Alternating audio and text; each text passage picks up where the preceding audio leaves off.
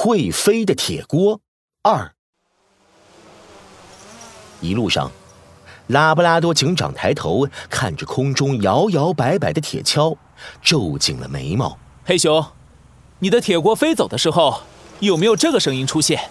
我想想啊，呃，对了，的确也有这个声音，当时俺都吓坏了，现在才想起来。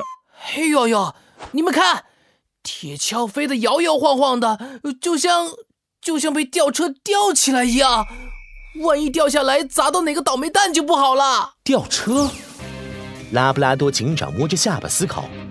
突然，乌黑的圆眼睛闪过一道亮光，一时间，这些奇怪事件一下子在拉布拉多警长脑中串联起来。没有我拉布拉多警长解决不了的案件。我明白了，鸭大婶说她看到了像铁锅一样的外星飞船，那很可能就是黑熊的铁锅。而铁锅怎么可能会飞？你们记得黑兔说过的那条会走路的铁链吗？铁锅很可能就是被那条铁链吊着走。当时天色和现在一样黑，从我们这个角度根本看不清那条铁链，却能听到铁链碰撞的声音。嘿呦呦！可是如果铁链吊着铁锅飞，那铁链怎么可能会飞嘛？啊？难道真的有铁链妖怪？杜宾警员和黑熊都打了一个寒战，拉布拉多警长微微一笑：“根本没有什么铁链妖怪，你们注意听，除了铁链碰撞的声音，是不是还能听到嗡嗡声？还真是，这声音明显是机器声，很可能是一个飞行器啊！我想吊着铁锅和铁锹飞的，很可能是一个绑着铁链的飞行器。”而铁锅和铁锹都是铁的，想吊起它们，只需要在铁链的一头绑上一块巨大的吸铁石。这时，他们头顶的铁锹咻的拐了个弯，不见了。嘿呦呦，飞到哪儿去了？拉布拉多警长走下车，环顾着周围的环境，他指着不远处的一座小土坡，走，上去看看。哎呀，哎呀！拉布拉多警长带着杜宾警员和黑熊爬上了小土坡。黑熊困惑地挠挠脑袋：“不是找铁锹吗？怎么改爬坡了？难道铁锹飞到这边来挖宝藏了？”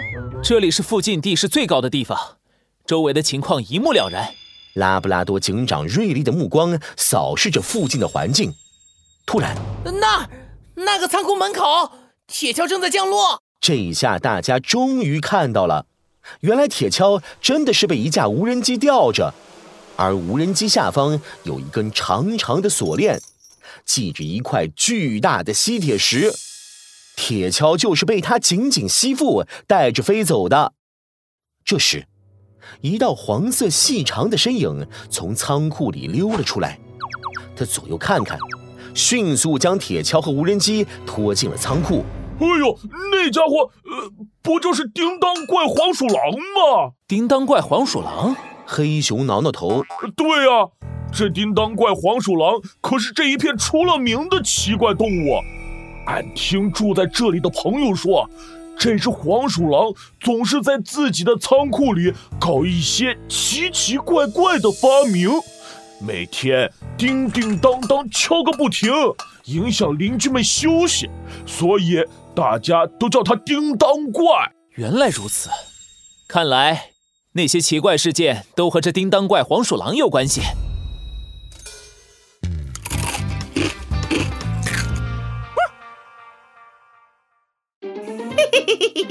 什么破案超级厉害的拉布拉多警长，根本都没发现那些事都是我干的。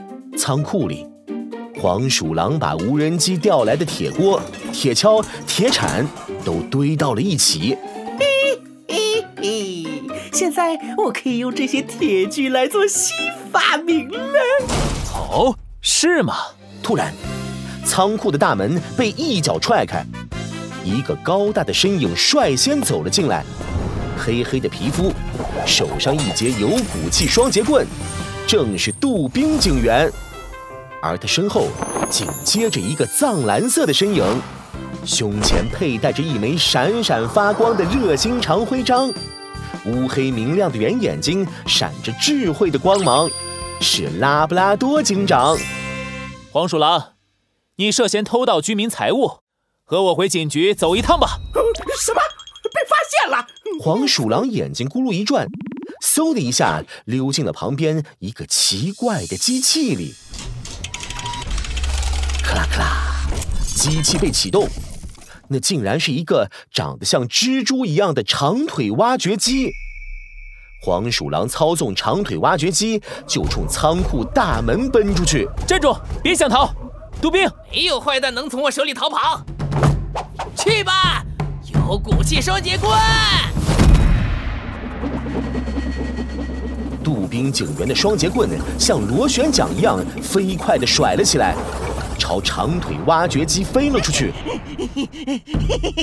就凭这根棍子，怎么可能打中我的发明？啊黄鼠狼还没说完，长腿挖掘机一下子被打得失去了重心，咣当，四脚朝天倒在了地上。哎呀，哎呀呀呀呀呀！哎呀，完了完了，哎，真完了！没想到这个警察这么厉害。